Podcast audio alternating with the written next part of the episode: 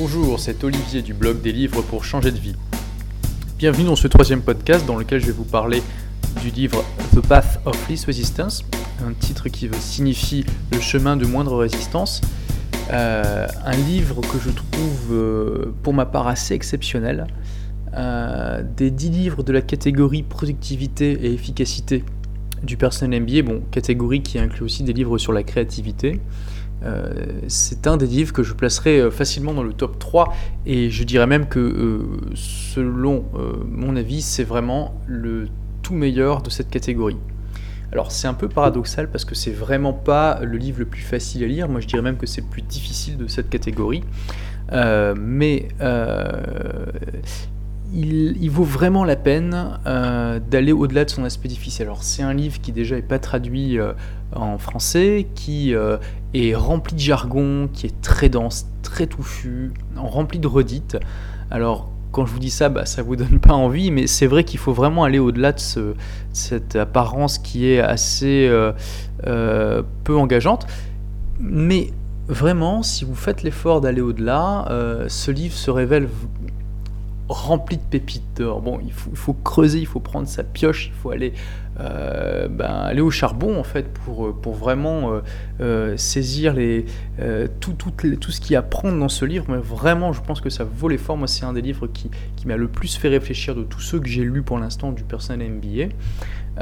et paradoxalement, c'est l'un des moins pratique de, cette catégorie, euh, c'est l'un des plus théoriques, mais euh, ce qui est extraordinaire, c'est que ce livre, finalement, il théorise euh, quelque chose qui est, selon moi, indispensable à l'esprit de l'entrepreneur, c'est le fait de comprendre que nous sommes acteurs de nos vies, que nous sommes libres d'inventer la vie que nous voulons, et libres finalement de façonner en partie notre environnement à notre image.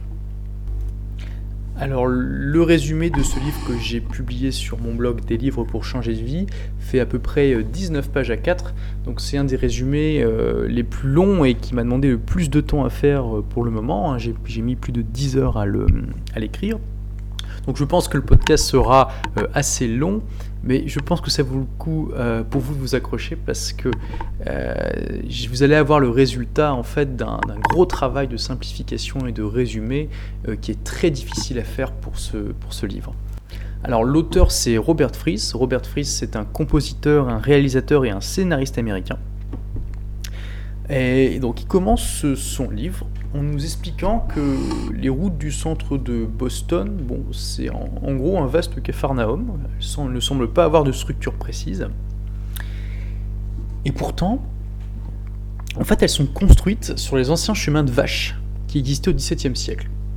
Alors pourquoi euh, bah, Comment ça se crée des chemins de vaches? C'est simple, c'est bon, à la base, les vaches, quand elles avancent dans la prairie, bah, elles se contentent de mettre une patte devant l'autre. Mais bon, une fois qu'elles sont passées à un endroit, c'est plus facile d'y repasser, notamment quand elles grimpent des collines, parce que le chemin est de plus en plus praticable et de plus en plus délimité. Alors au fur et à mesure que les vaches passaient et repassaient dans la plaine et sur la colline, euh, eh bien, elles avaient tendance à repasser de plus en plus fréquemment au même endroit. En fait, elles empruntaient le chemin immédiat qui leur était le plus facile. Euh, il n'y avait pas de volonté délibérée pour ces vaches de passer à un endroit particulier, mais simplement, euh, quand, elles, faisaient un pas euh, devant l'autre, eh bien, elles allaient vers l'endroit qui leur demandait le moins d'efforts, le chemin de moindre résistance. Alors, ce qui est intéressant, c'est que au final, ces chemins de vaches qui, sont, qui ont été créés par le chemin de, de moindre résistance, de moindre effort de ces vaches, déterminent aujourd'hui euh, l'organisation et la, construction urbaine de Boston, alors que euh, ce fait-là est largement oublié.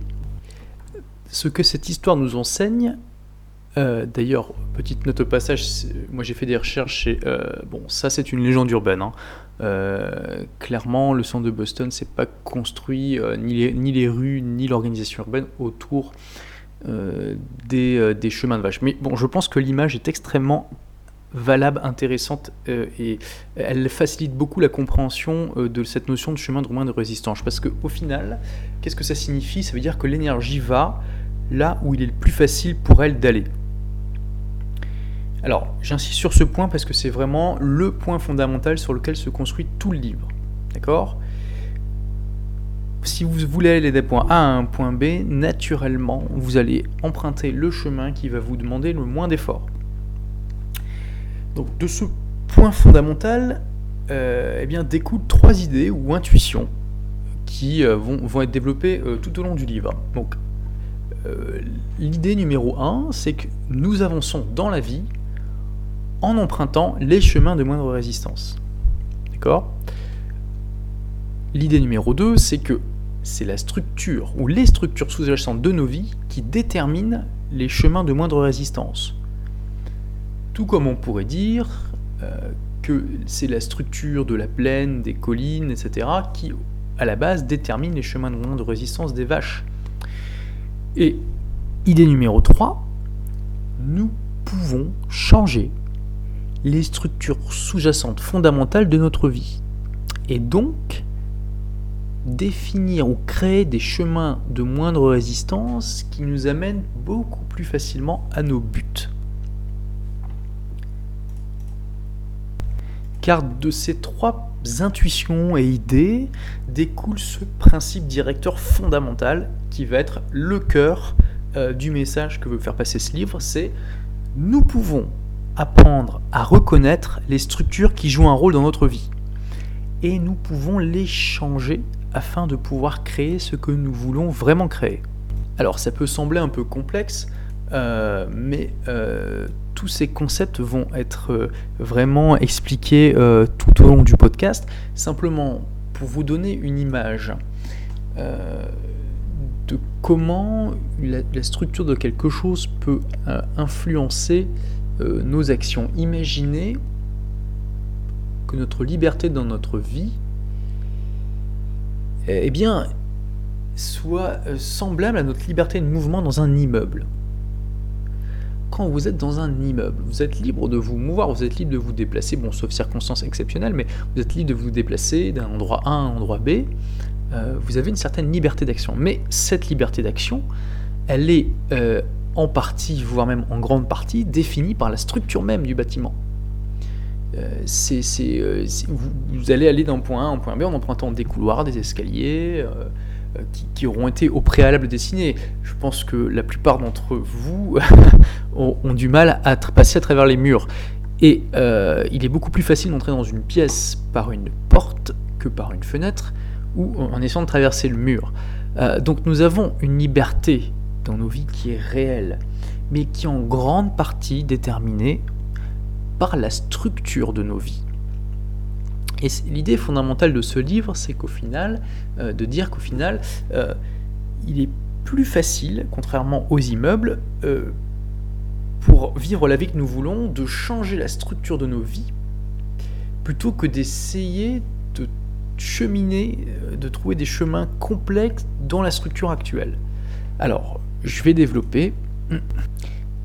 Alors, déjà, il faut comprendre que Robert Fries il a une approche qui est très, très structuraliste et très systémique.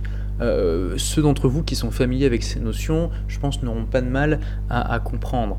Euh, mais en gros, Robert Fries nous explique que la structure, ça réfère à la fois à ce qui est les constituants élémentaires de la structure, la manière dont ces constituants interagissent entre eux et avec le tout global qu'ils forment, et le fait que tout global qui a une fonction qui est plus que la somme de ses simples parties.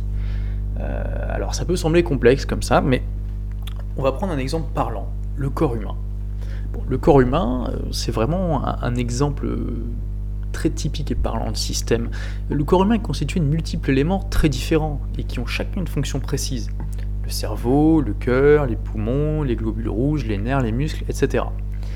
Ces éléments interagissent tous entre eux sur différentes échelles pour former un tout bah, qui est bien plus que l'addition de ces simples parties.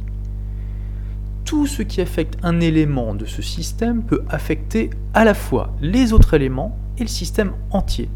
Parce que tous les constituants sont en relation à la fois les uns avec les autres et aussi avec le système global. Et les médecins et chirurgiens apprennent à penser au corps en tant que système et structure. Bon, ainsi, un chirurgien qui intervient sur un organe bah, il se préoccupe pas seulement de l'état de l'organe en lui-même, mais aussi de tout le corps dont il fait partie. Hein, si vous vous faites opérer demain, euh, bon, je, pense que vous espérez que le chirurgien s'occupera pas seulement de votre organe, mais fera aussi attention à votre état vital euh, général et euh, sera vigilant si jamais il voit qu'il y a des soucis. Donc, typiquement, lors d'une opération, il y a différents, et nombreux paramètres qui sont surveillés, comme la pression sanguine, les ondes cérébrales, d'éventuelles réactions allergiques, la présence de bactéries, etc. Donc, voilà pour la notion de structure. Le structuralisme, la systémique, c'est cette idée de prendre en compte à la fois les composants d'un système, leur interaction entre eux, mais aussi le système qui découle de, ces interactions et de ces composants et qui est bien plus la somme de ces parties. Si demain, euh, enfin bon, admettons que je devienne serial killer et que je, me mets à découper euh, quelqu'un et que, ben, voilà, je mets sur une table tous les constituants d'un corps humain, ça fera pas un humain. D'accord? Euh, c'est vraiment parce que tous ces éléments ont, parti, ont perdu pardon, une partie de leur interaction. Et il faut savoir que toute chose a une structure sous-jacente. Une structure soit physique, comme celle des ponts, des gratte-ciels, ou alors immatérielle, comme l'intrigue d'un roman ou la forme d'une symphonie. Et notre vie a elle-même une structure, une structure qui est composée de multiples éléments en interaction les uns avec les autres et avec elle-même. Or, la structure détermine les mouvements et comportements des objets qui la constituent. Et certaines structures sont plus utiles que d'autres pour obtenir les résultats voulus. Donc s'il y a des structures qui sont plus intéressantes que d'autres pour euh, euh, obtenir les résultats voulus, ben, comment changer de structure ben, C'est simple, en la créant. Parce que souvent, en fait, nous pensons en termes de résolution de problèmes. J'ai tel problème, j'ai ceci, j'ai cela, que faire? Mais cette approche, elle ne permet de changer que quelques éléments ici ou là, mais sans changer la structure sous-jacente, qui est souvent elle-même la cause de ces problèmes. Et le fait de se concentrer sur les problèmes plutôt que la structure fait que, en général, les problèmes reviendront parce que la structure qui les a engendrés est toujours en place. Donc, en créant, nous changeons la structure. Et qu'est-ce que ça change concrètement? Quand nous essayons de résoudre un problème, nous agissons pour enlever quelque chose, le problème. Quand nous créons, nous agissons pour que quelque chose se produise, donc c'est la création. Donc en pensant structurellement, plutôt que de se dire comment faire en sorte que cette situation non voulue s'en aille, nous disons quelle structure devrais-je adopter pour créer les résultats que je veux créer Alors, ça peut paraître banal comme ça, mais vraiment, c'est une approche radicalement différente. Donc, l'auteur nous l'explique tout au long du livre. On va la découvrir ensemble à travers ces principes fondamentaux. Donc, le chapitre 2, l'orientation réaction-réponse. Lorsque nous étions enfants, nous avons reçu de nombreux messages qui nous disaient en substance qu'il y a une manière particulière de faire les choses. Il y avait la bonne manière de mettre ses vêtements, la bonne manière de manger sa nourriture, la bonne manière de traverser la rue, etc. Donc notre boulot en tant qu'enfant, c'était d'apprendre le monde, c'est d'apprendre ses limites et surtout d'apprendre la bonne manière de vivre avec lui. Nous assumions que les grandes personnes savaient ce qu'elles disaient, puisqu'elle semblait, savoir faire des tas de choses miraculeuses, comme conduire une voiture, ou réparer des jouets cassés, ou faire à manger, ou plein d'autres choses. Le point de focalisation de nos expérimentations, c'était d'apprendre comment fonctionne le monde et comment se comporter avec lui. Nous avions conclu qu'il y avait quelque chose à apprendre et que c'était bon. Car quand nous démontrions que nous avions bien appris quelque chose, nous étions souvent récompensés, ou au moins laissés tranquilles. Et puis, bah, alors que nos intérêts propres grandissaient, nous avons de moins en moins compté sur les personnes de notre famille pour apprendre de plus en plus sur nous-mêmes et les autres personnes de notre âge. Par de nombreuses expériences, nous avons découvert eh que les grandes personnes se trompaient parfois et qu'elles ne savaient pas tout sur tout. Nous avons toutefois continué à assumer le fait qu'il y a une manière selon laquelle le monde fonctionne et nous avons commencé à la chercher par nous-mêmes. Alors nos collègues explorateurs, nos pères, amis étaient heureux de partager leur idée avec nous. Et d'ailleurs, on a peut-être appris plus sur la sexualité grâce à eux que grâce à nos parents.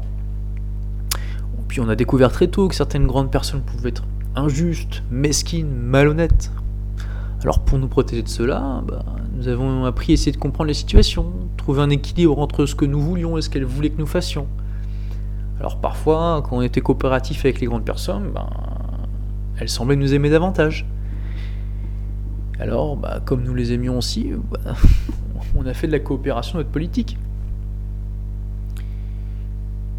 Mais aussi, nous pouvons avoir trouvé qu'être coopératif bah, ne change pas grand-chose, que quels qu'étaient les efforts que nous fassions, il n'y avait aucune différence dans les résultats que ça produisait. Alors peut-être que nous avons décidé de ne pas être coopératif, ça, euh, ça dépend de l'histoire de chacun.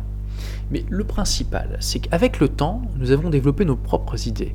Nous avons changé notre vue, notre point de vue sur comment est la vie, mais fondamentalement, nous avons toujours gardé cette conception selon laquelle la vie est construite autour de règles concrètes en opération. Cette opinion souvent a été centrale dans le développement de nos propres idées sur comment vivre notre vie.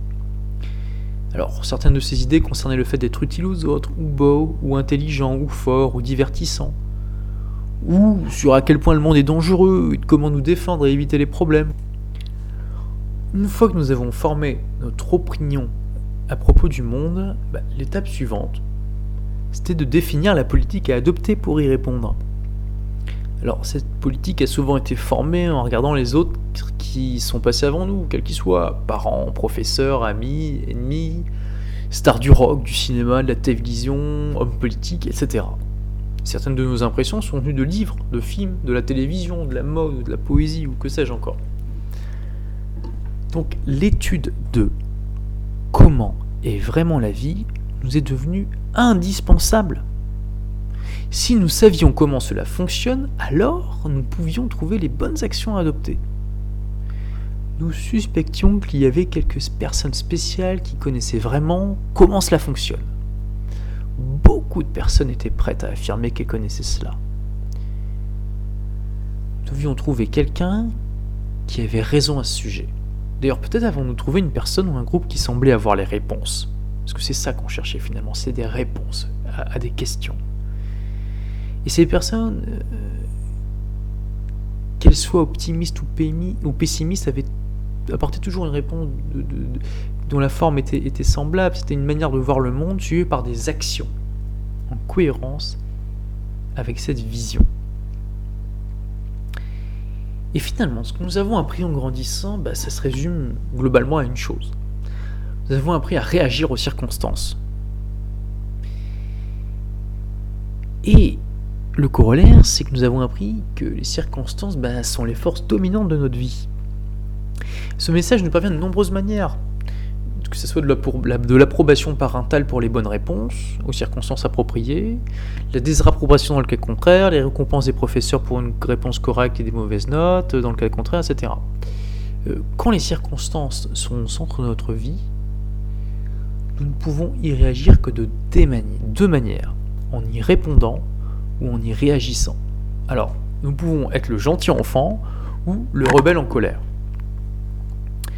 Or, créer et répondre sont deux choses totalement différentes. Nous pouvons répondre aux circonstances et ainsi réussir à l'école, réussir professionnellement, réussir financièrement, réussir socialement, réussir de toutes les manières approuvées par la société. Ou y réagir, en croyant que les circonstances ne sont pas nécessairement telles que la société les présente, en devenant cynique, suspicieux, en développant des théories du complot à propos des personnes au pouvoir, etc. Mais cette orientation réaction-réponse présume que vous êtes impuissant. En effet, si nous ne pouvons que réagir ou répondre, ben, où réside le pouvoir? Dans les circonstances. Parce que puisque la puissance ne réside pas en nous, nous sommes impuissants et les circonstances sont toutes puissantes. Même ceux qui accomplissent ce que d'autres considèrent comme d'importants accomplissements, bah, ils ont souvent réussi afin d'éviter l'échec. Le succès en lui-même ne fait rien pour changer une présomption d'impuissance. Et, vivre en permanence sous la coupe des circonstances, ben, ça conduit bien souvent à vivre une vie éloignée de notre idéal. Tous les ans, il y a de nombreuses jeunes personnes qui se suicident ou qui rejoignent des sectes euh, en réaction au manque de signification de leur existence. Mais même sans en arriver jusque-là, tout cela nous conduit à vivre dans un système clos et circulaire. Si notre orientation est prioritairement dans la réponse aux circonstances, alors notre chemin de moindre résistance nous fait déplacer vers une orientation plus réactive. Si notre orientation est davantage tournée vers la réaction, alors notre chemin de moindre de résistance nous fait déplacer vers un mode de fonctionnement de réponse. Et nous passons ainsi progressivement d'un état à un autre parce qu'il est plus facile de faire cela que de changer la structure générale. Plus facile de résoudre des problèmes plutôt que de créer. Chapitre 3 Créer n'est pas un problème. Résoudre un problème n'est pas créer. Une part importante du processus créatif est de reconnaître ce qui existe actuellement. Nous avons de nombreux problèmes, tous. Ces problèmes requièrent notre attention. Mais au mieux, la résolution de ces problèmes ne peut apporter qu'un soulagement temporaire dans une situation spécifique. Elle ne peut pas nous mener en elle-même au succès final. Par exemple, en 1984, il y a eu une terrible famine en Éthiopie, qui a eu une couverture médiatique sans précédent, et euh, le monde entier s'est mobilisé pour venir en aide aux paysans affamés et pour leur envoyer de la nourriture. Mais euh, ceux qui s'intéressaient au tiers-monde, c'est comme ça qu'on appelait les pays en voie de développement à l'époque, bah, ils, avaient vu venir cette catastrophe depuis des années. Ils avaient pris leur bâton de pèlerin et essayé de prévenir tout le monde, mais bah, ils n'avaient pas été écoutés. Et malgré là des normes bah, qui a sauvé des milliers de vies, il n'y a rien qui a vraiment été changé. Le, monde s'est penché sur un problème, l'a résolu, mais n'a rien changé à la structure qui a engendré ce problème. Les forces politiques bah, sont restées en place, l'agriculture est restée rudimentaire, les infrastructures sont restées inexistantes. Bon, est-ce que ça veut dire que l'aide alimentaire était une mauvaise idée? Non, elle était indispensable. Euh, c'était une situation catastrophique qui demandait une réponse rapide. Mais cette aide alimentaire, elle n'a fait que faire gagner du temps. Si ce temps n'est pas utilisé pour créer une société viable, bah, ça peut que retarder la tragédie qui va revenir inévitablement. Or, qu'est-ce qui a déclenché cette énorme vague d'aide mondiale? L'intensité du problème. Les photos d'enfants mourant de faim qui ont envahi les écrans de télévision.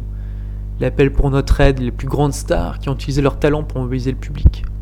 Alors des millions de dollars ont été levés la famine a été peu à peu endiguée, la situation s'est améliorée, et puis bah, les médias sont intéressés à d'autres sujets. Les photos d'enfants mourant de faim se sont raréfiées, et puis les contributions ont chuté.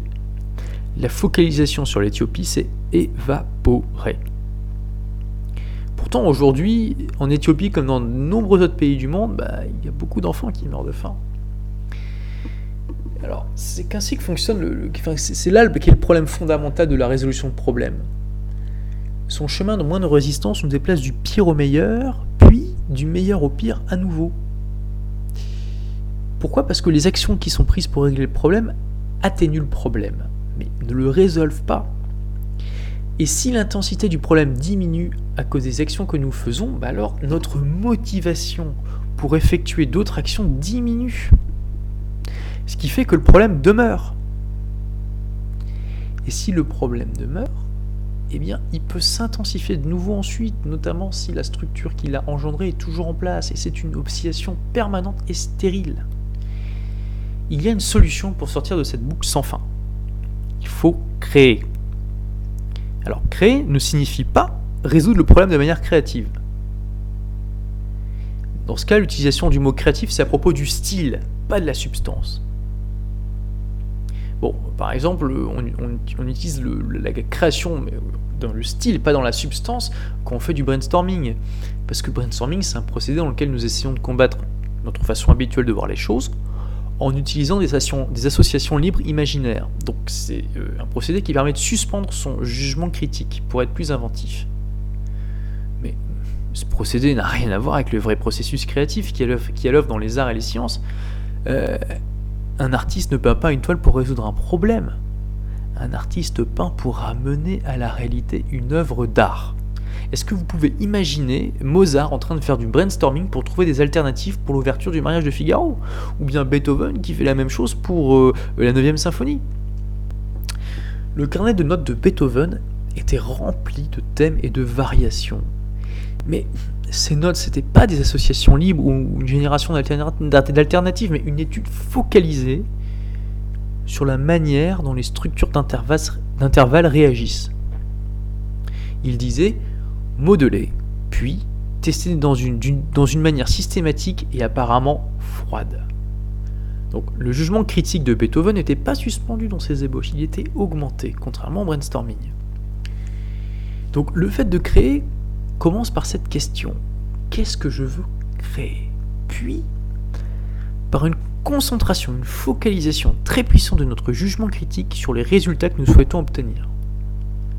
Quand nous sommes conscients du résultat final que nous voulons créer, ben, nous pouvons nous concentrer sur le processus qui va amener à cette, création, et le choisir, plutôt que d'en sélectionner un aléatoire euh, qui est lié aux circonstances.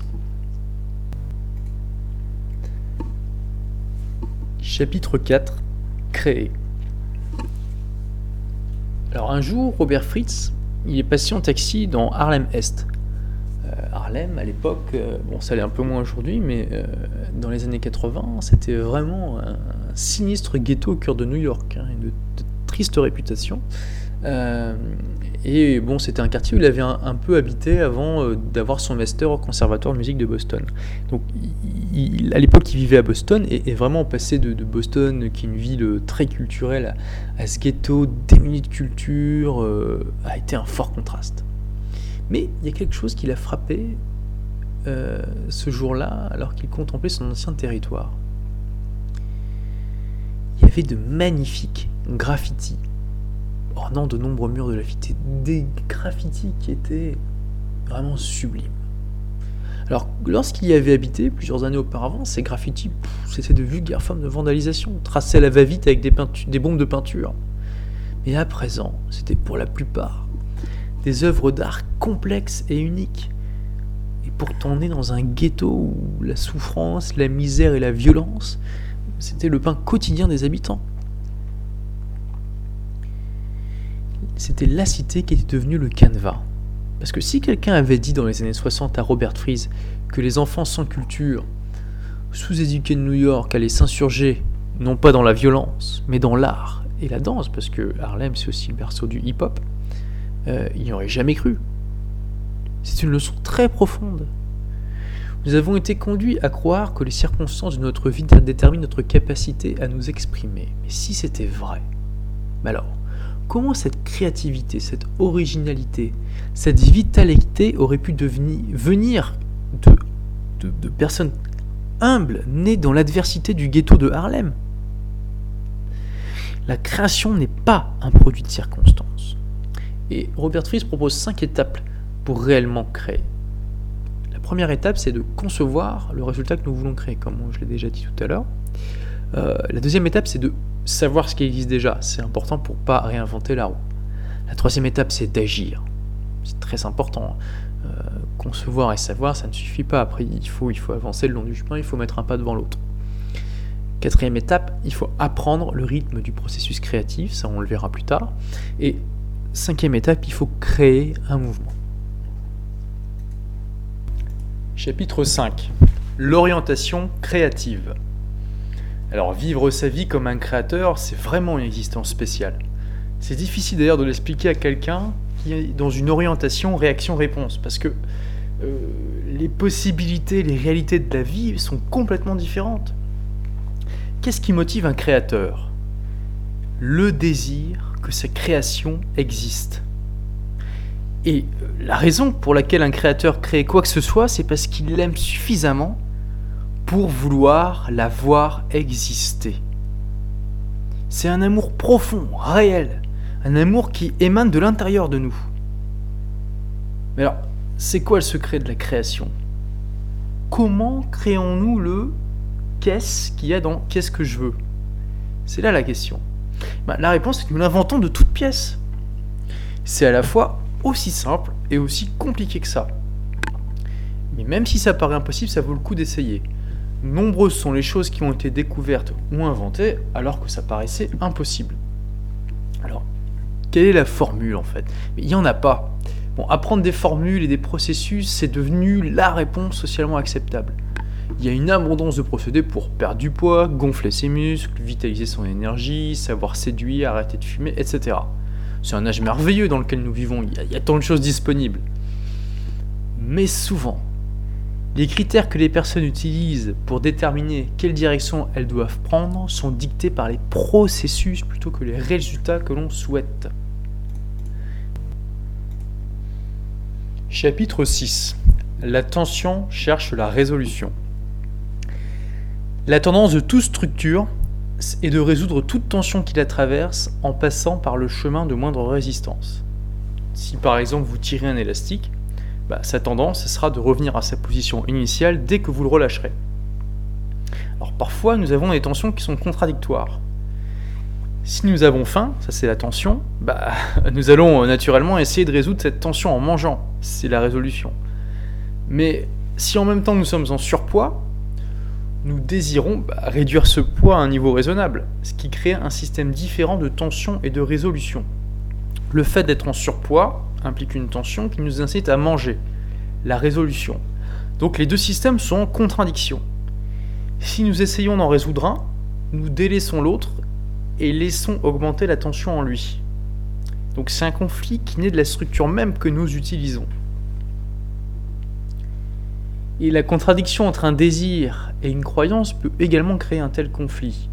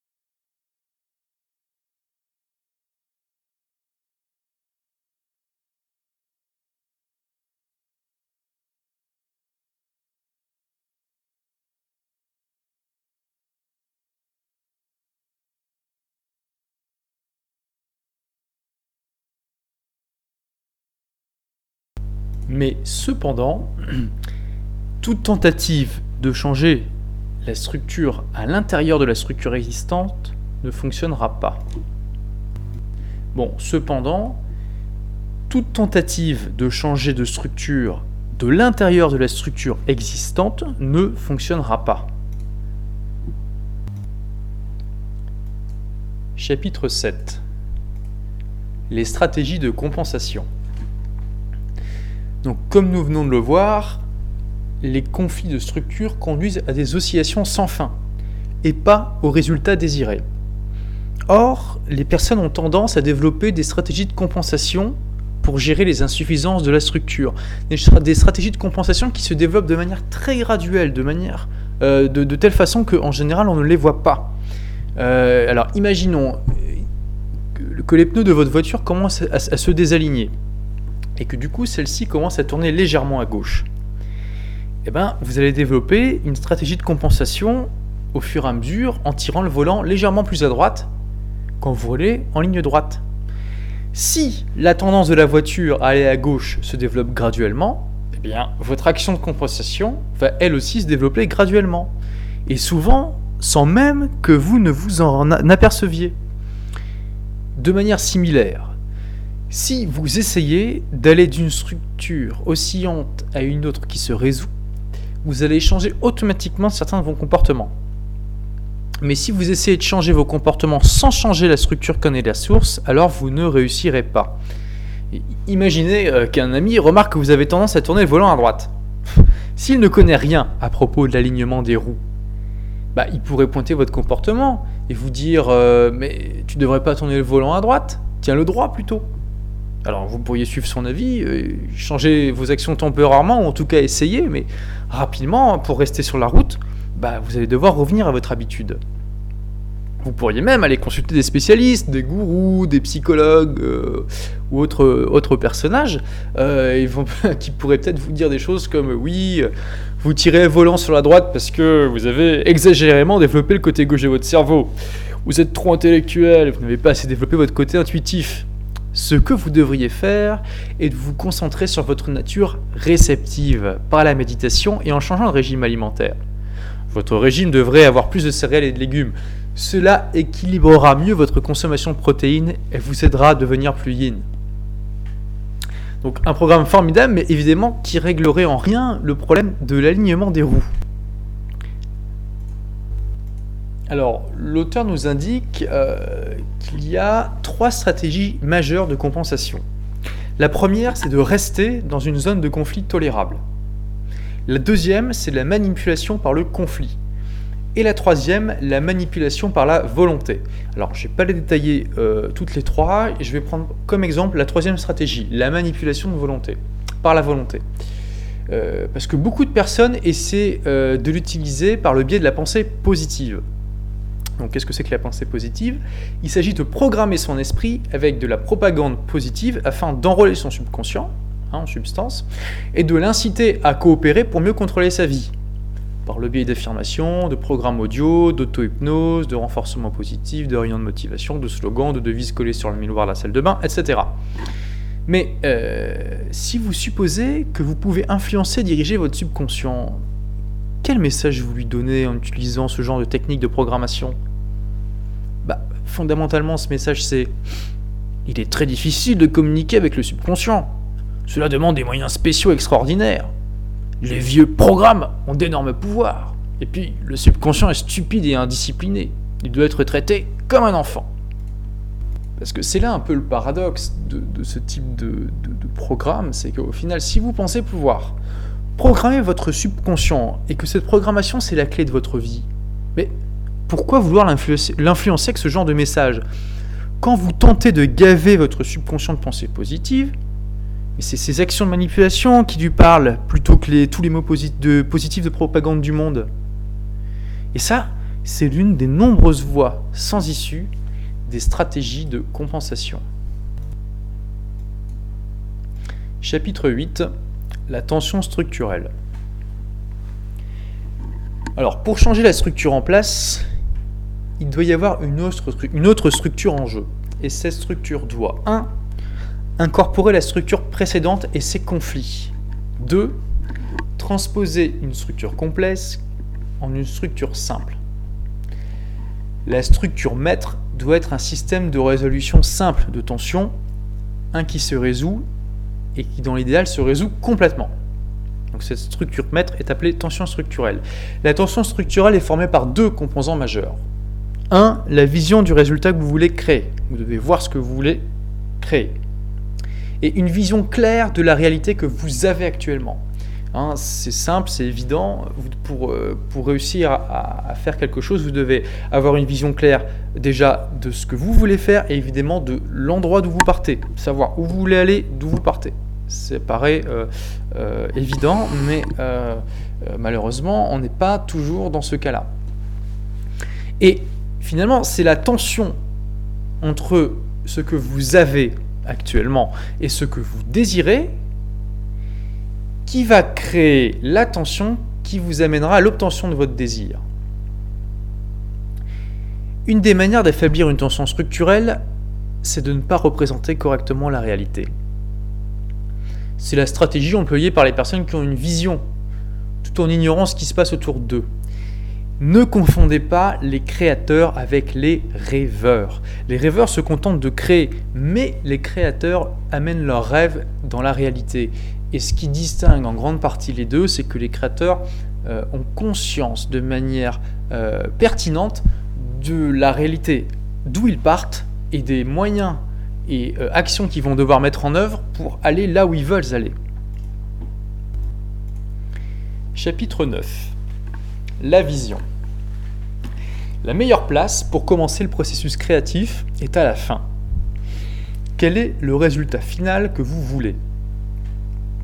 Alors, en le sachant, vous pourrez passer du concept, du concept général et riche de possibilités, à la vision spécifique et concentrée, ayant fait son deuil de toutes les possibilités du concept pour se focaliser sur juste quelques-uns de ces aspects.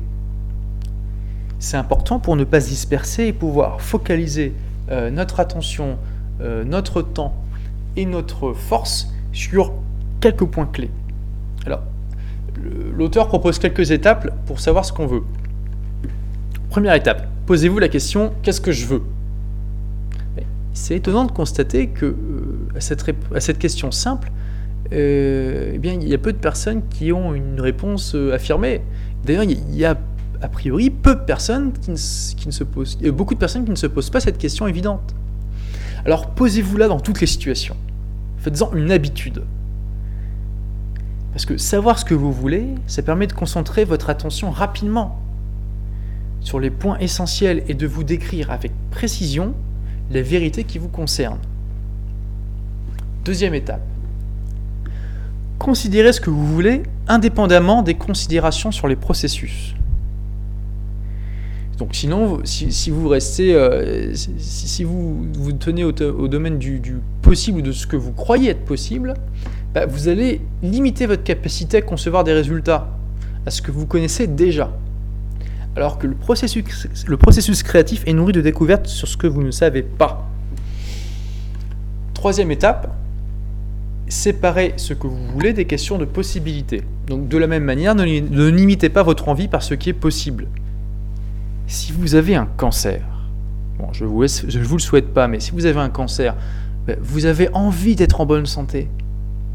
Ben, c'est peut-être impossible, mais c'est une envie profonde ne la reniez pas. Chapitre 10 La réalité actuelle. Je vais vous raconter une petite histoire pour bien vous, euh, vous introduire à ce, concept. Bon, c'est l'histoire d'un lion, euh, un lion qui, se balade dans la jungle et qui passe à côté d'un singe. Alors le lion, il voit le singe, il se dit, bon bah voilà, c'est une bonne occasion de, montrer que je suis euh, le roi le plus grand, le plus puissant.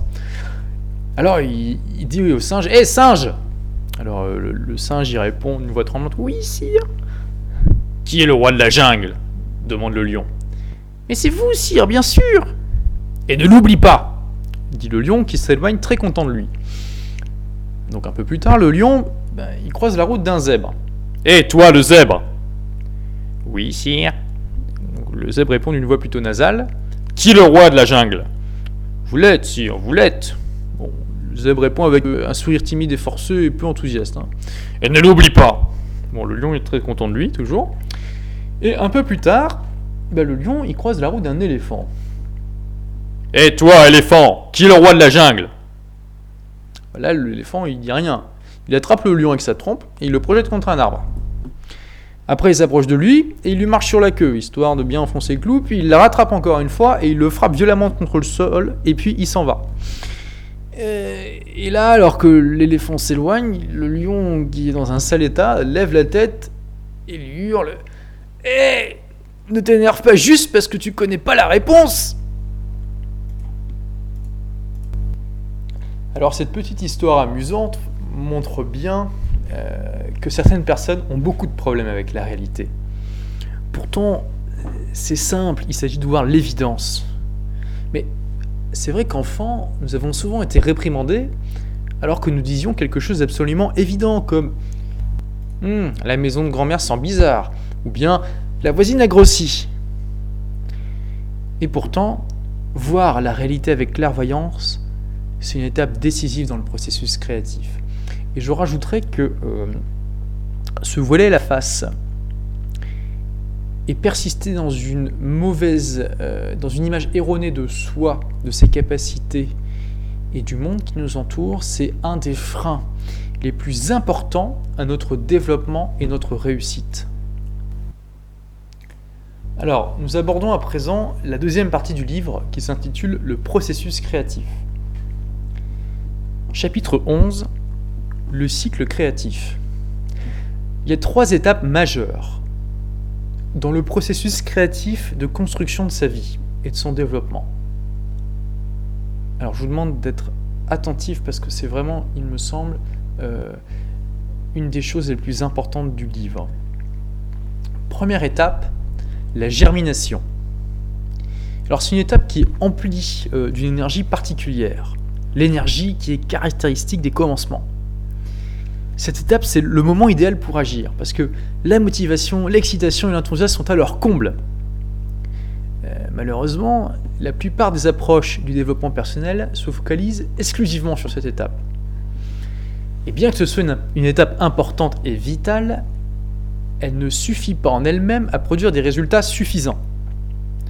De nombreuses personnes sont accros au pic d'énergie lié à cette étape et procrastinent, c'est-à-dire remettent sans cesse au lendemain les étapes ultérieures, en se dispersant dans de nombreuses activités sans jamais les approfondir, tout simplement parce qu'elles sont accros à cette étape de germination, elles sont accros à la motivation, l'excitation et l'enthousiasme qui accompagne en général le commencement d'une activité, d'un défi, d'un challenge, euh, de quoi que ce soit.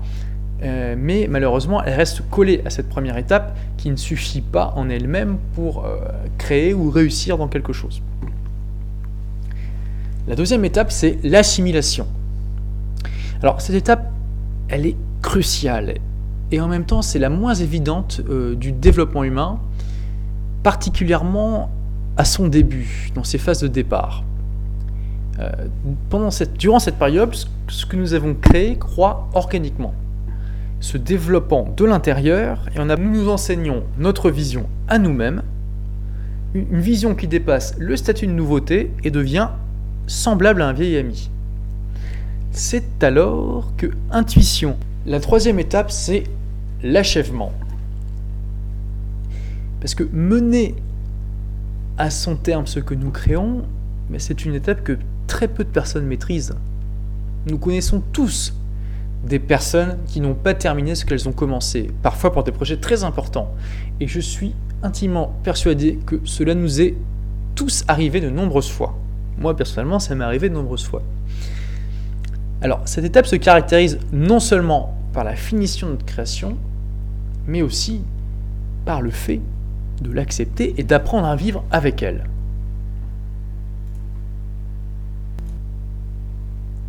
Chapitre 12. La germination et le choix.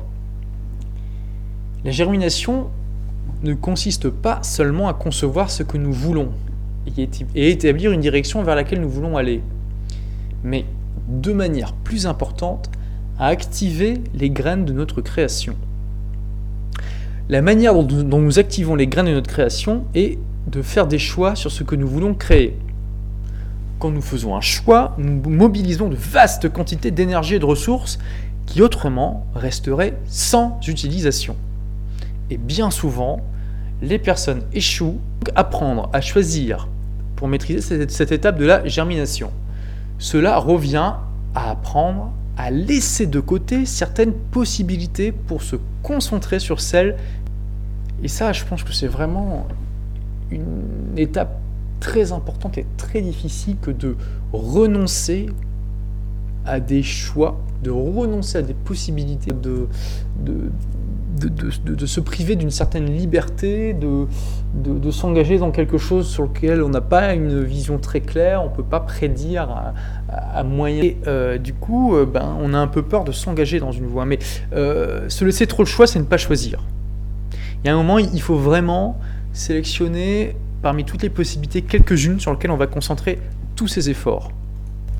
Ainsi, à ne pas vouloir sacrifier de possibilités, mais finalement, nous les sacrifions toutes. Alors selon Robert Fritz, il y a de nombreuses manières de choisir de manière non, non efficace.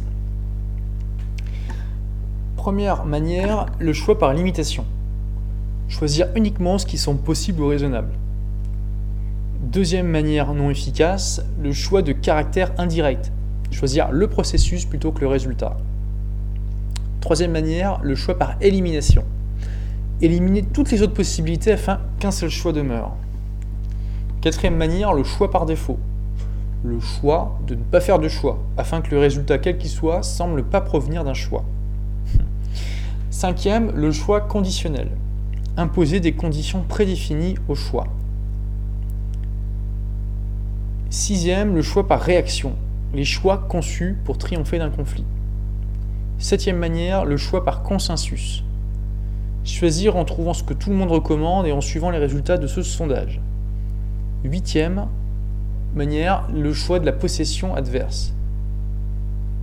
Donc bon, ça, je développe pas trop. C'est un choix qui est basé en gros sur une notion métaphysique euh, un peu brumeuse sur la nature de l'univers. C'est détaillé dans le livre. Chapitre 13 Les choix primaires, secondaires et fondamentaux. Un choix primaire est un choix à propos des résultats majeurs que l'on souhaite atteindre. Il ne fonctionne pas comme une étape dans une série d'étapes, mais comme le but ultime. Nous pouvons en avoir dans pratiquement tous les domaines de notre vie. Nous pouvons choisir de devenir l'un des managers les plus efficaces de notre entreprise, de développer une méthode sûre pour transporter des matériaux dangereux, d'ouvrir une usine à Singapour, de devenir un blogueur professionnel, d'avoir une relation magnifique avec votre, notre conjoint, une maison merveilleuse, des vacances magnifiques, des enfants, etc. Un choix primaire, c'est à propos d'un résultat que vous voulez par lui-même et pour lui-même. Si vous avez des doutes sur la nature de ce que vous voulez, entre choix primaire ou partie d'un processus, posez-vous cette question. Ce choix est conçu pour faire quoi? S'il est conçu pour vous aider à réaliser quelque chose au-delà de lui-même, alors c'est une partie d'un processus. Donc c'est un choix secondaire s'il n'est pas conçu pour vous amener plus loin, alors c'est qu'il vous amène au résultat souhaité par et pour lui-même, à ce que vous désirez vraiment. Et là, c'est un choix primaire. Alors, je vous propose un petit exercice pour trouver ces, choix primaires. Euh, d'abord, faites une liste de tout ce que vous voulez, de tout ce que vous désirez, euh, d'aujourd'hui jusqu'à la fin de votre vie. Donc incluez tout, hein, à la fois vos envies personnelles et professionnelles ne vous limitez pas au possible ou au probable. Vous traitez cette liste euh, d'un seul jet, d'accord? Et euh, vous vous donnez aucune limite. Simplement ce que vous voulez. Ensuite, une fois que vous avez fait cette liste, relisez-la pour être sûr que vous avez inclus tous les composants majeurs de votre vie. Ensuite, testez tous les points de votre liste avec cette question. Si je pouvais l'avoir, est-ce que je le prendrais? Si la réponse est non, vous barrez ce point de votre liste. Si la réponse est oui, alors formalisez ce choix en écrivant je choisis ce résultat et là vous mettez euh, ce que vous souhaitez. Et vous continuez le processus jusqu'à ce que vous ayez choisi tout ce que vous voulez vraiment dans la liste. Un choix secondaire, à la différence du choix principal, c'est un choix qui nous aide à avancer d'une étape vers notre résultat primaire. C'est une sorte de, but euh, intermédiaire. Donc, bah, imaginons que nous souhaitons, euh, on va prendre un, petit choix du quotidien, nous voulons cuisiner un bon plat. Cuisiner un bon plat, c'est un choix primaire. Euh, nous voulons cuisiner un bon plat parce que nous en avons envie. Eh bien, pour atteindre ce, choix, pour, pour, que ce choix primaire puisse se réaliser, nous devons acheter les ingrédients de ce plat au supermarché. Et ça, c'est le choix secondaire, aller au supermarché. Et au-delà de ces deux choix, ces deux types de choix, primaire et secondaire, il y a les choix fondamentaux. Un choix fondamental, c'est un choix dans lequel nous nous engageons pour l'orientation de notre vie et de notre existence. Les choix primaires ne concernent qu'eux-mêmes et les choix secondaires supportent les choix primaires. Mais un choix fondamental, bah, c'est une fondation sur laquelle se reposent les choix primaires et secondaires. Si, pour prendre un exemple, vous n'avez pas fait le choix fondamental de ne pas fumer, alors quel que soit le système que vous essayerez, vous n'arriverez pas à arrêter. Si vous avez fait ce choix fondamental, alors n'importe quel système fonctionnera pour vous. Être un non-fumeur est un choix d'existence de base très différent du choix d'existence d'être un fumeur qui essaie d'arrêter. Vous voyez la différence? Je suis un non-fumeur, je suis un fumeur qui essaie d'arrêter. Ce sont des choix très différents. Et c'est un choix qui est fait avec l'âme. Chapitre 14 L'assimilation. Cette étape est une des plus naturelles de la croissance et du développement. Nous l'avons tous expérimenté. Alors que nous étions des enfants en train d'apprendre à marcher, nous avons assimilé les compétences de l'équilibre, de la coordination et du mouvement. Quand nous avons appris à parler, nous avons assimilé et incorporé le vocabulaire et la syntaxe de notre langue maternelle. Et nous continuons à utiliser l'assimilation dans notre vie d'adulte, dans les sports, au travail, dans nos relations, notre vie quotidienne, etc. Pourtant, cette assimilation reste mal comprise. En effet, pendant cette étape, les progrès que nous faisons restent invisibles pendant un moment.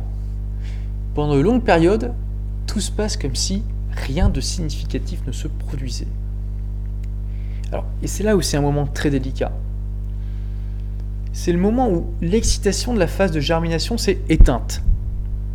Mais où les résultats des nouveaux développements créatifs se font attendre. Et c'est là où de nombreuses personnes abandonnent.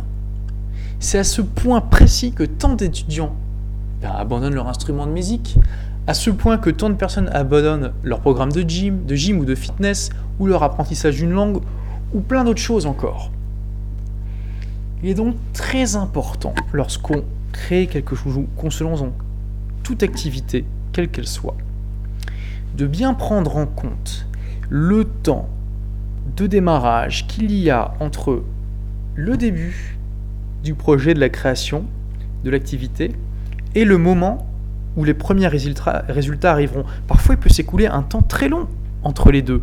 Et si vous n'avez vous pas pris en compte ce, temps-là euh, dès le début, vous risquez, euh, au moment où la motivation de, de, la germination retombe, eh bien de laisser tomber. Parce que euh, les résultats n'arrivent pas assez vite et que vous dites que ça ne vaut pas la peine. Mais en ayant une orientation créative plutôt que guidée par la réaction-réponse, bah, ces moments cruciaux du début où rien ne semble se produire ne sont pas un problème, et pour deux raisons.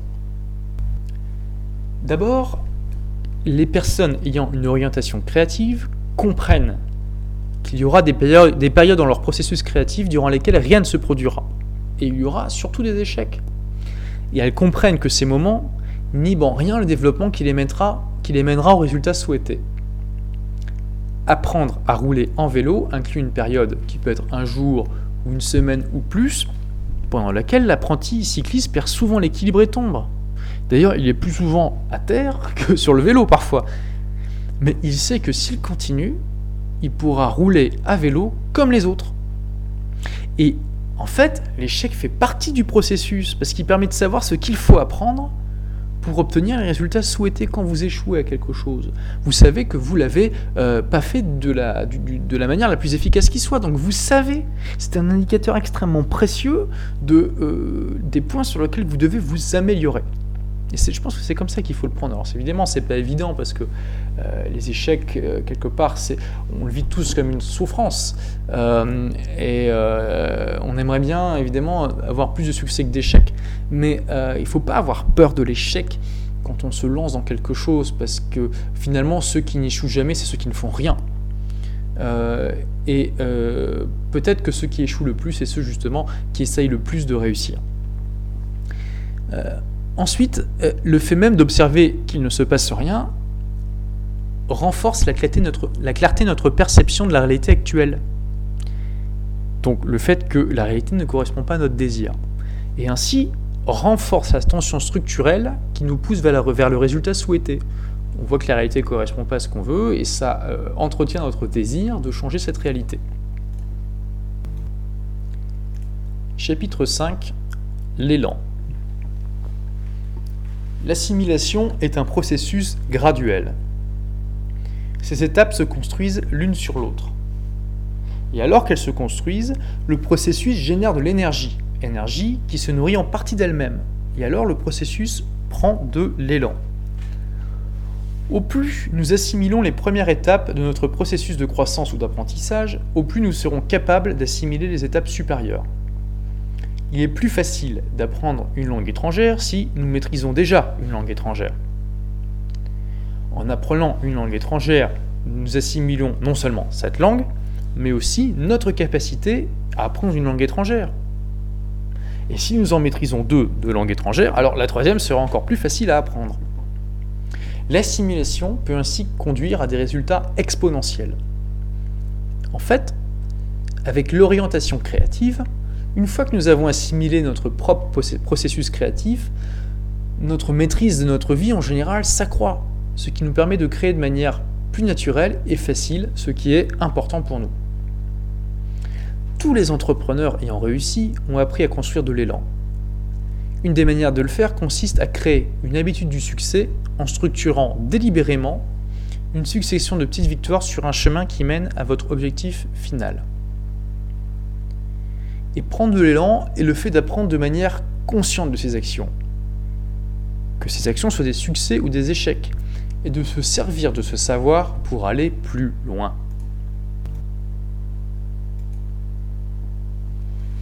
Chapitre 16 Les moments stratégiques. Dans le processus créatif, il y a des moments stratégiques pendant, pendant lesquels il semble que nous patinons, ou même que nous revenons en arrière les actions que nous effectuons pendant ces moments vont largement déterminer de notre réussite ou de notre échec. Souvent, nous pensons que nous sommes plus près de notre objectif que ce qui est vrai. Par exemple, un alpiniste en haut d'une montagne pourrait estimer la distance de la montagne voisine à environ 3 km, puis se rendre compte, une fois descendu dans la vallée, qu'elle est bien plus loin que ce qu'il avait cru. Il pourrait même croire qu'il s'est trompé de route et qu'il s'est éloigné de sa destination alors qu'il s'en est lentement rapproché. Il est ainsi possible de se tromper sur notre emplacement, sur notre chemin du progrès, et de prendre des décisions basées sur une perception erronée. Pour éviter cela, il y a plusieurs facteurs à prendre en compte. Tout d'abord, le délai, dont j'ai déjà parlé un peu tout à l'heure. Quand nous commençons à faire des changements dans notre vie, il y a souvent un délai entre le temps où nous initions ce changement et le temps où nous voyons arriver les premiers résultats par exemple, il y a un délai entre le moment où nous commençons un régime et celui où nous voyons notre poids diminuer. Euh, notre poids pourrait peut-être même augmenter au début, conséquence du régime alimentaire que nous venons juste de quitter. Mais il est important de ne pas abandonner pendant cette étape, ni de se tromper en concluant que notre nouveau régime fait grossir. Ensuite, il est important de voir la réalité telle qu'elle est actuellement, et qui est souvent différente de ce que l'on croit qu'elle est. Si nous sommes souvent confrontés au fait que les circonstances présentes divergent de ce que nous croyons qu'elles devraient être, alors nous entravons notre capacité d'utiliser le pouvoir de la réalité pour créer pleinement une tension structurelle qui nous mènerait vers le résultat que nous désirons.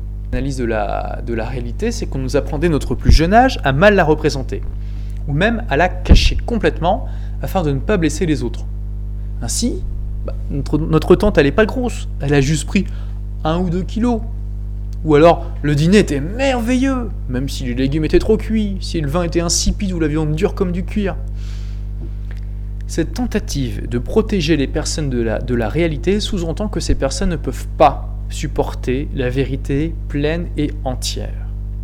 Or, quand nous sommes habitués à mal représenter la réalité, eh bien, la vérité, alors, peut nous paraître dangereuse, mais la vérité n'est pas dangereuse. Elle nous permet de créer grâce à la reconnaissance des faits tels qu'ils sont. Si demain nous nous réveillons et nous disons que nous regardons notre vie et tout ce qui nous entoure et nous disons non, non, c'est pas ça ce que je veux, non, finalement ça ne me convient pas, euh, je me suis peut-être euh, euh, construit une illusion de, satisfaction, mais c'est pas ce qui me convient. Eh bien, ça peut être douloureux, mais il faut l'accepter parce que justement, c'est un, signe de tout ce que nous devons faire pour nous améliorer, de nos échecs passés, que nous pouvons utiliser pour avancer. Et euh, cette euh, appréciation de la réalité et de la distance entre la réalité de ce que nous désirons va justement créer une tension structurelle qui va nous pousser en avant sur le chemin du succès et de la réalisation de nos désirs. Pour bien appréhender la réalité, euh, il y a une technique qui s'appelle la technique du pivot, qui est un outil permettant, permettant pardon, de, nous aider donc à bien nous représenter la réalité il a utilisé les circonstances non souhaitées comme un catalyseur pour nous aider à aller où nous le souhaitons. C'est une technique en quatre étapes. Donc la première étape, c'est décrivez où vous êtes. N'hésitez pas à vous dire je suis perdu, je ne sais pas dans quelle direction se trouve ma destination. Prenez une feuille de papier, mettez-vous devant et euh, en haut, marquez où suis-je? Et décrivez la réalité du moment telle que vous la percevez. Donc ça, c'est la deuxième étape. Euh, la première étape, pardon. La deuxième étape, c'est décrivez où vous souhaitez être. Donc d'abord, dans un premier temps, décrivez où vous êtes. Essayez de faire de la vérité la plus crue. Essayez que quand, vous écrivez sur cette feuille de papier, cela vienne du plus profond de votre âme. Euh, voyez l'environnement, tout ce que vous avez autour de vous et tout ce qui est en vous de la manière la plus acérée qui soit. Et ensuite, donc, décrivez où vous souhaitez aller, vos désirs, vos buts, vos choix primaires, d'accord? Et fondamentaux. Troisième étape, encore une fois, formalisez les résultats que vous souhaitez. Donc, dites je choisis en ajoutant le résultat que vous voulez obtenir. Par exemple, imaginons que euh, vous vouliez euh, être comédien, euh, eh bien, vous, une fois vous, voyez dans votre liste que vous souhaitez être comédien, vous dites je choisis de devenir comédien. Voilà. Vous pouvez le faire oralement ou à l'écrit. L'objectif est de formaliser les résultats que vous souhaitez. Et la quatrième étape, c'est d'avancer.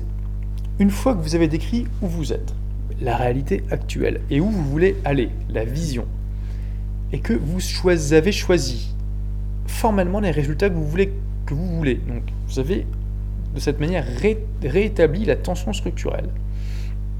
Changez la focalisation de votre esprit pour qu'il passe au-delà de la situation actuelle. Passez les vitesses et avancez vers votre objectif. Chapitre 17 L'achèvement.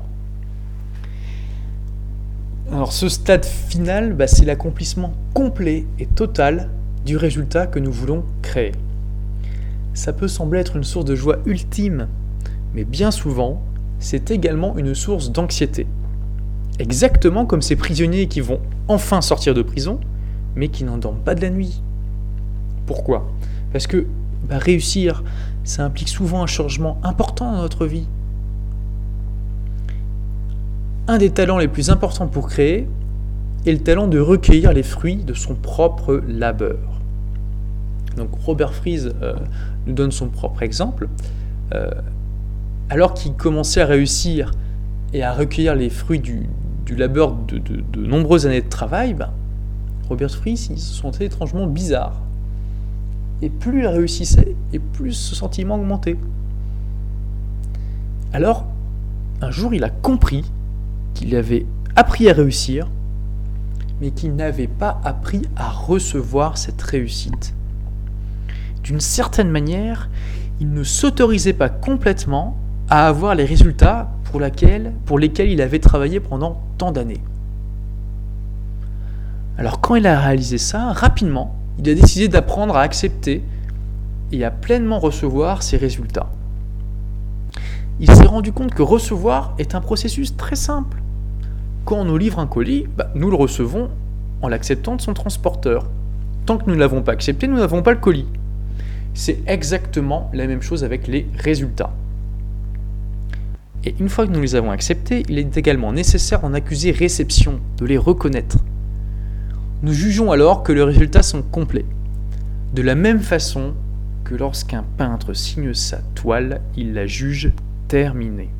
Voilà, alors j'en arrive à la fin de ce livre. Bon, il y a également une troisième partie qui, euh, s'appelle Transcendance, qui me semble assez accessoire par rapport euh, au reste du livre. Bon, si vous en souhaitez un résumé, bon, j'en ai fait un résumé très bref sur mon blog des livres pour changer de vie, donc c'est à la fin du résumé de The Path of Least Resistance.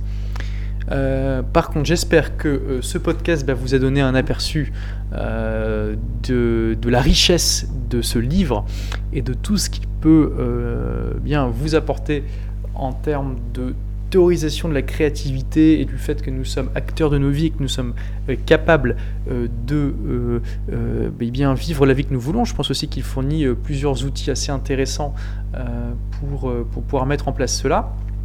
Alors, j'espère par contre que je ne vous ai pas donné un, aperçu euh, trop précis de la lourdeur et du jargon de l'auteur. Euh, je pense par contre que vous avez pu voir qu'il y a quelques redites à droite et à gauche. Bon, c'est ainsi que le livre est construit. En dépit donc de cette forme qui est difficile, si vous lisez l'anglais, moi je vous invite vraiment à vous procurer The Path of Least Resistance et à le lire parce que c'est vraiment un livre extrêmement riche. Euh, il y a beaucoup euh, de, choses que j'ai dû résumer très simplement alors qu'elles sont détaillées de manière beaucoup plus complète euh, dans le livre. Donc je vous invite à le lire pour approfondir toutes ces notions. Je vous invite aussi à faire les, deux exercices que j'ai mentionnés. Donc la technique du pivot hein, avec les quatre étapes, décrivez où vous êtes, décrivez où vous souhaitez aller, formaliser les résultats et puis avancer. Et puis euh, la technique permettant de euh, déterminer vos choix primaires en faisant d'abord une liste de ce que vous voulez, d'aujourd'hui à la fin de votre vie sans limitation euh, au niveau des possibilités. Ensuite en relisant la liste, en testant tous les points de votre liste avec cette question, si je pouvais l'avoir, est-ce que je le prendrais? Si la réponse est non, vous le barrez. Et ce qui vous permettra d'avoir une liste de vos choix primaires ça vous donnera, je pense, beaucoup de clarté sur euh, ce que vous voulez faire euh, réellement de votre vie. Voilà, j'espère que ça vous a plu. Merci d'avoir écouté jusqu'au bout. Vous pouvez donc retrouver euh, les chroniques, d'autres chroniques de livres sur mon blog Des livres pour changer de vie. Vous n'avez qu'à taper Des livres pour changer de vie dans Google et vous tomberez directement sur mon blog. Euh, donc il y, aura, il y a évidemment la chronique de The Path of Least Sense et puis euh, pour, l'instant une bonne dizaine de livres euh, de business sur la productivité, l'efficacité, aussi dans la psychologie, la communication. J'ai fait aussi quelques digressions, digressions sur le développement personnel et la méditation et vous serez peut-être aussi intéressé par le concept du personnel MBA. Donc le personnel MBA, euh, c'est l'idée de pouvoir euh, euh, acquérir des connaissances de pointe au niveau du business qui serait l'équivalent d'un MBA traditionnel euh, en lisant une liste sélectionnée des meilleurs livres de business du monde. Euh, donc moi je me suis lancé dans un défi fou, c'est de, lire 52 euh, de ces livres en 52 semaines. Donc vous pouvez retrouver également eh bien, mes chroniques à ce sujet, savoir où j'en suis dans mon défi, venir m'encourager, ça me fera plaisir. Et puis lire aussi des articles sur l'entrepreneuriat et le développement personnel que j'écris sur ce blog. Merci et à bientôt pour de nouvelles aventures. Dans le prochain podcast, je, vous donnerai 10 raisons pour lesquelles vous ne devriez pas être employé.